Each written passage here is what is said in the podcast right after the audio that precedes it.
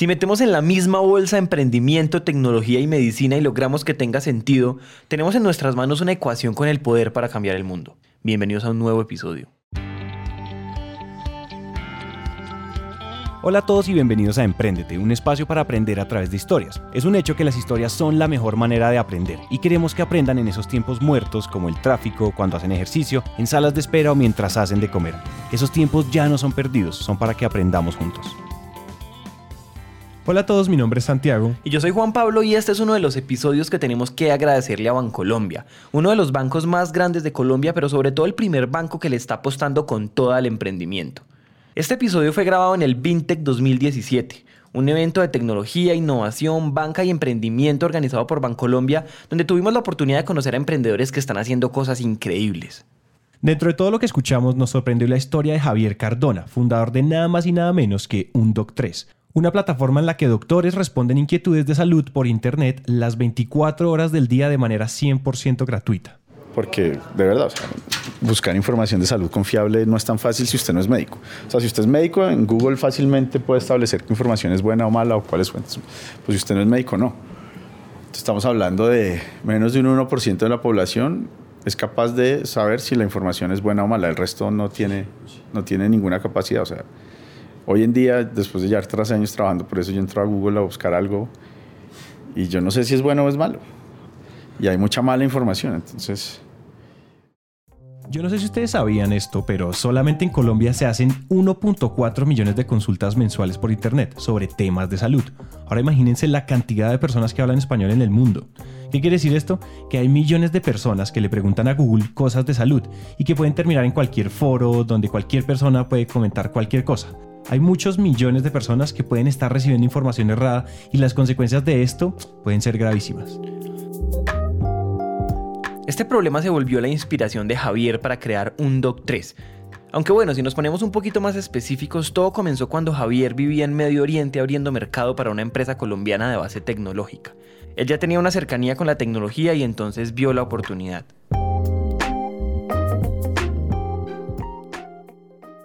Vivía, yo vivía en Medio Oriente hace... Yo viví tres años en Medio Oriente y, y estando allá, eh, pues el tema del médico sí era muy harto porque eh, usted, ¿dónde voy al médico acá? ¿Qué mamera? No conocía uno a médicos. Entonces empecé a buscar información de salud en Internet. Lo que llevó a eso fue que empecé a buscar información de salud en Google y pues era muy difícil de encontrar o de saber cuál era buena y cuál era mala. Entonces dije, puta, ¿por qué no le puede preguntar algo a un médico por internet? Si es que es súper sencillo. Eh, y empecé a buscar y a buscar y a buscar y a buscar y encontré pues varias plataformas.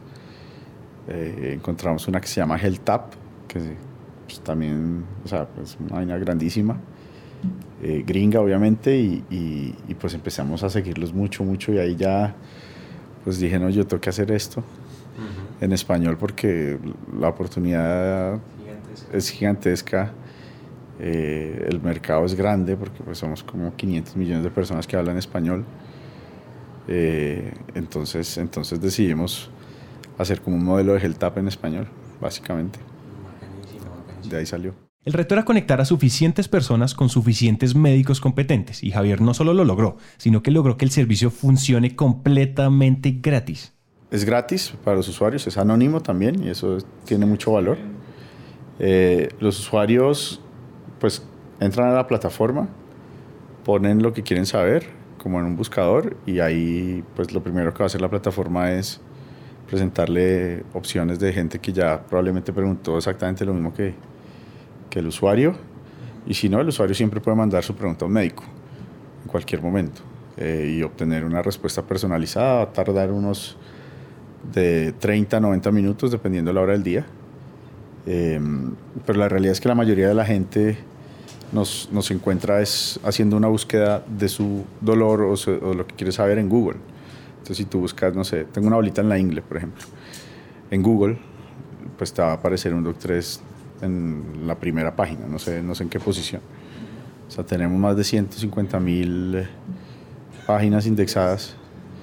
Eh, cada pregunta está indexada, entonces, eh, pues ha ido, ha ido subiendo pues el nivel de relevancia y todas las cosas que nadie sabe a ciencia cierta cómo, pero que Google evalúa. Entonces, eh, digamos que ese es el método por el que más nos descubren los usuarios. Tenemos alrededor de unos 5.000 usuarios al día que van directamente o a la aplicación o, a, la, o a la página web, pero esos son los que ya, ya nos conocen. Ese es, como, ese es como lo que el usuario hace. O sea, es muy simple, eso es parte de, de, lo, que, de lo que ha ayudado a que, a que haya crecimiento. Entonces, es simple, te resolvemos la duda, o sea, no te decimos lo que encuentras en internet, que puede ser contenido muy técnico o sin ninguna validación. O sea, nosotros tenemos un equipo médico, una dirección médica eh, que ha creado una forma de responder en un Doc 3 para... sencillo. Exacto, intentar hacerlo lo más sencillo posible. A veces no se logra porque pues hay cosas que tienen sus nombres y, y no se pueden cambiar, pero sí, la idea es que sea un, un lugar de consulta frecuente para, para las personas. Entonces, eh, eso es lo que ellos experimentan. Tenemos más o menos entre 4 y 7 usos al año por usuario, que es muy bueno porque no sé si ustedes se ponen a pensar cuántas veces van o van a necesitar ir al médico en un año, pues son de 3 a 4 veces según las estadísticas. Entonces es bueno que nos utilicen un poco más que eso.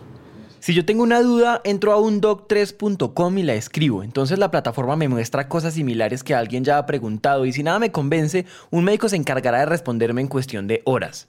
Claro, como pueden imaginarse, esto que suena tan fácil para nosotros los usuarios es más complejo de lo que parece. Sí, eh, digamos que lo que hemos, o sea, lo que se ve muy simple ahí en el front, por detrás no es tan simple, o sea, hemos construido inteligencia artificial, donde básicamente cada consulta pasan muchas cosas cada vez que llega. Eh, se clasifica por especialidades, se clasifica por códigos ID10, que eso es como la clasificación estándar de las patologías. Lo que ponen los médicos cuando uno va al médico y llenan y llenan huevonadas, es, es eso. Eh, entre otras cosas, completando la historia. Entonces, esa clasificación ya hoy en día se hace automática. Tenemos también un triage virtual. El triage es cuando usted llega a urgencia, lo, lo clasifican de 1 a 5 según el nivel de urgencia. Entonces, eso también ya lo está haciendo la plataforma. La plataforma básicamente está recogiendo y masticando toda la información, tanto de preguntas como respuestas, y entregándola de una forma amigable y fácil de entender. La cosa es que cuando escuchábamos esto, algo no nos cuadraba. No podíamos entender de qué forma esa plataforma tan maravillosa era una empresa rentable. Si los usuarios no pagan nada, entonces ¿cómo hacen dinero? Para entenderlo, dejemos hablar al mismísimo Javier. Lo que hemos hecho es crear como toda esta tecnología basada en esa base de datos y en el volumen de usuarios.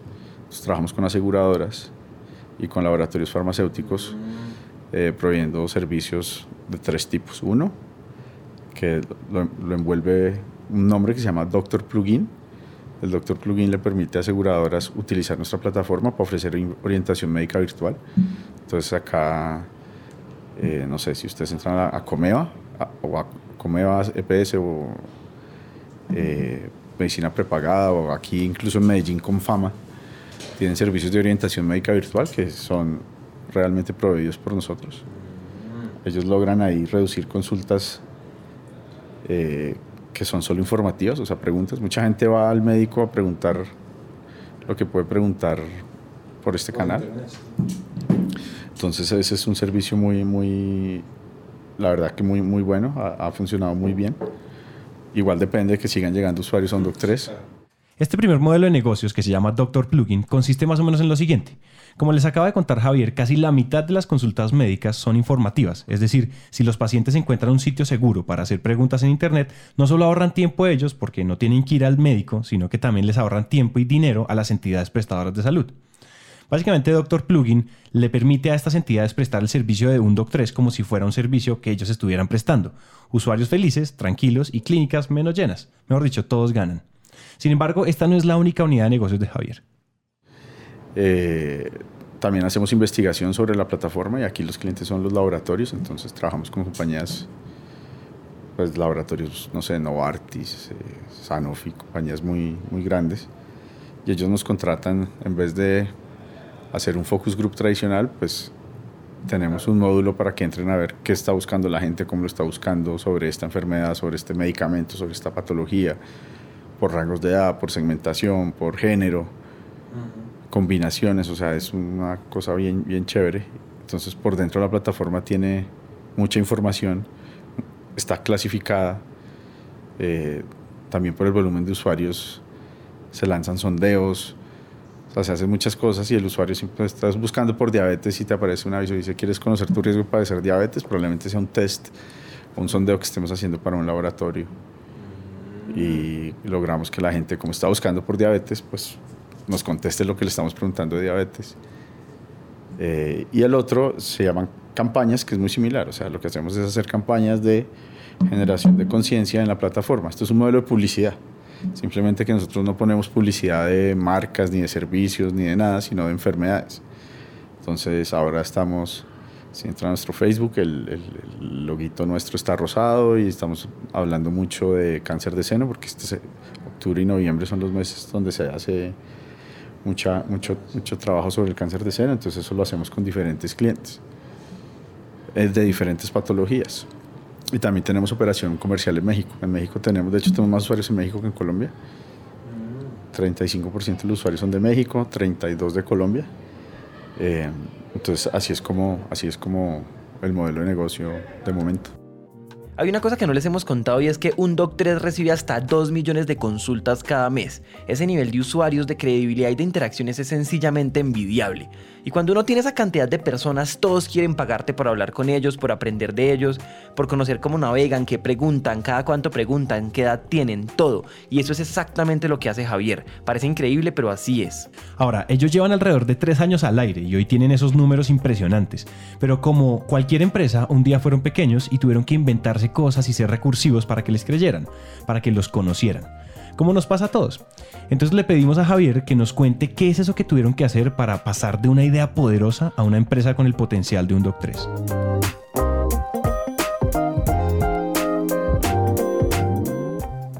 Cuando, cuando hicimos la propuesta, llegamos a Guaira con, con, un, con un landing, básicamente, con una idea muy, muy en pañales. Y lo que hicimos en esos primeros dos o tres meses en, en Guaira, esos primeros días, era primero afinar un poco más, pues que alguien pudiera llegar a preguntar, o sea, la funcionalidad básica del producto, que alguien pudiera preguntar y que después alguien le respondiera.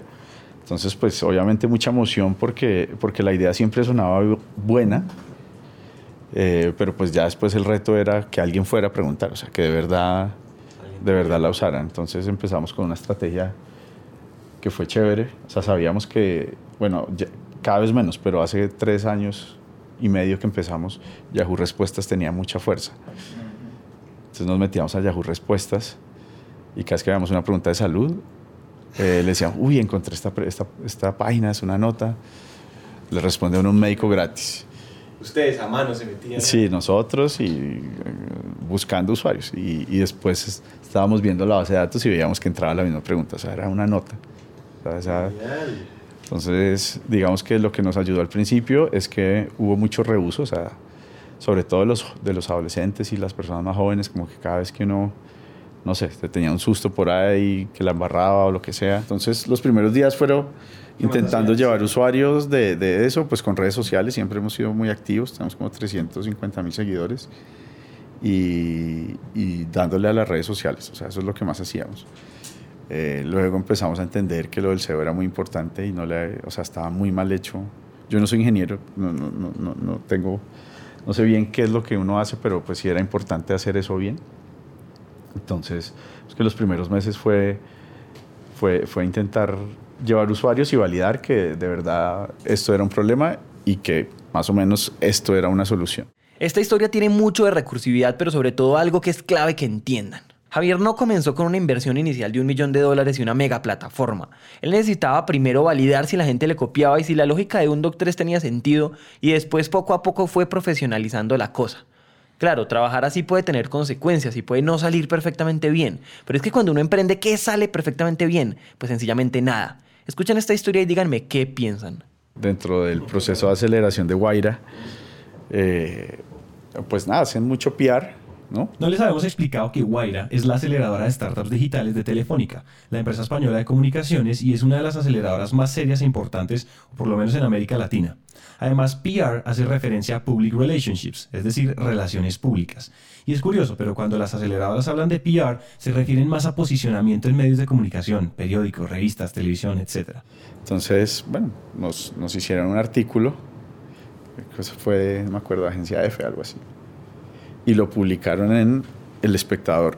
Y fue como un jueves o un viernes. Y seguramente estaban bajitos de noticias, no sé. O sea, nos quedamos en la primera página del Espectador todo el fin de semana. Entonces, nada, o sea, tuvimos llegamos a tener 5.000 usuarios concurrentes en la plataforma, se cayó. Eh, no teníamos médicos para responderle a tanta gente, entonces busqué médicos de bajo las piedras, ofrézcales plata y hágale para que, para, que, para que respondieran. Al principio no les pagábamos, o sea, la idea era que ellos iban a encontrar ahí pacientes. Eh, y eso fue tenaz porque estuvimos como tres días por fuera porque nos tocó rehacer la plataforma, pues porque estaba hecha pues para una prueba.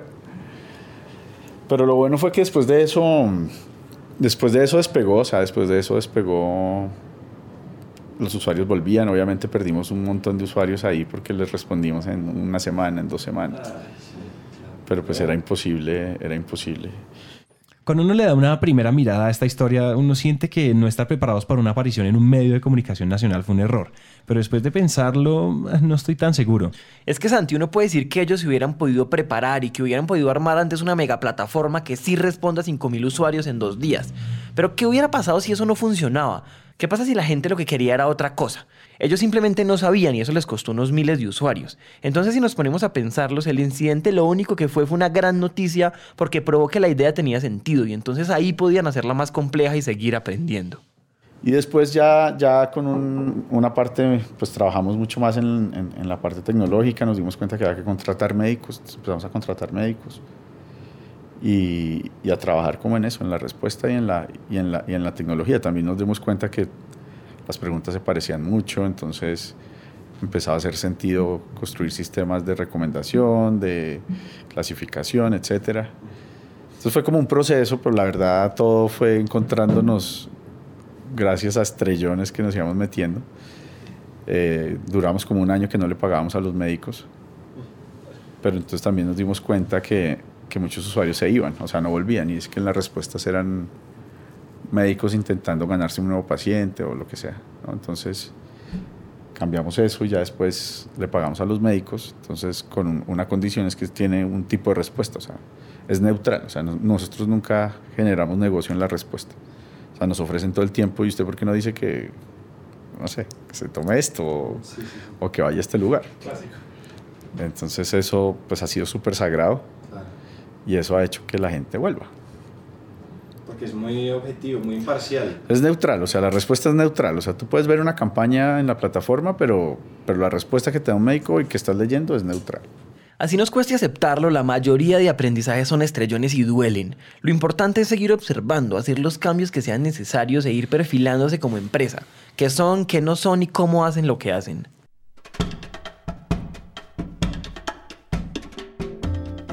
Javier mencionó un tema clave que además es un gran ejemplo de la observación. La palabra gratis es fácil, todos quieren las cosas gratis y si uno logra entregar un servicio confiable como lo hace un Doc3 y además lograr hacerlo gratis, pues va ganando. Pero la segunda palabra no es tan intuitiva, anónima. Ellos entendieron el valor que tiene para un usuario poder hacer preguntas sin publicar su nombre. Fueron consecuentes con esto y pues eso es producto de la observación. El anonimato el anonimato es muy potente, no solo en, la, en el tema de sexual, sino, bueno, hemos descubierto muchas cosas en el camino, pero, pero el anonimato es potente también porque la realidad es que, o sea, lo que un médico sabe es mucho. Entonces, eh, el médico, usted va al médico y el médico le dice, no, usted tiene patatín, patatán, patatán, y usted no le entiende un carajo. Y llega a la plataforma a preguntar lo que el médico le dijo. O sea, tenemos evidencia como un 30% de las consultas son después de que fueron al médico porque no le entendieron nada. Y le da pena a usted decirle, doctor, qué pena, ¿qué es eso? Porque la gente se siente, se siente como inferior. O sea, es una relación, la relación médico-paciente desde mi punto de vista es muy asimétrica. ¿no? Entonces, eh, eso también lo ayudamos a, a reducir. O sea, dos asimetrías. Uno, la de acceso, porque aquí le estamos dando acceso a todo el mundo y dos, la de la relación, donde yo sienta que yo puedo preguntar cualquier cosa. Aquí se nos acaba la historia de Undoc 3, que para nosotros es una historia de recursividad, de creatividad y de que si realmente estamos generando valor hay un modelo de negocio viable por algún lado. Como siempre nos despedimos dejándoles un último consejo que nos dejó Javier antes de irse. Cuando uno arranca es que empieza a descubrir como muchas cosas, uno a veces no, no cree muchas de las cosas que oye, pero, pero yo creo que un poco la tolerancia a, a que muchas cosas van a salir mal y no desfallecer porque, o sea, Son muchas.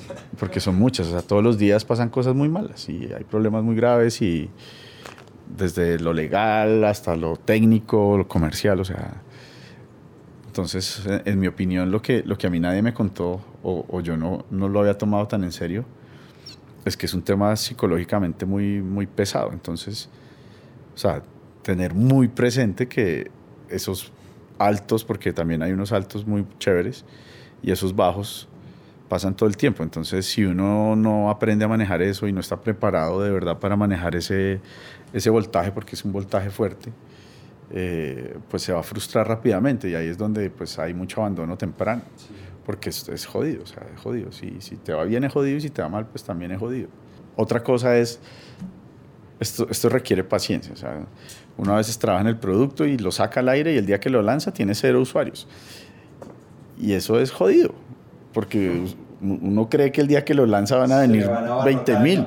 sí. Y entonces dice, uy, no, hay que que no se me caiga, ¿no? O sea, ojalá si se le cae, ese es, ese es un buen problema de tener. Entonces, si se le cae porque vinieron muchos usuarios, pues. Entonces, también uno tiene que tener paciencia y uno quiere ver esa vaina creciendo como loco y toma tiempo. O sea, nosotros llevamos tres años y medio. Eh, tuvimos unos meses súper estancados, o sea, no pasábamos de 150 mil usuarios. Nos costó entender también qué pasaba. Eh, pero ya, ya, ya empieza uno a- a moverse mejor, pero todo es aprendizaje, o sea, y todo es de las personas.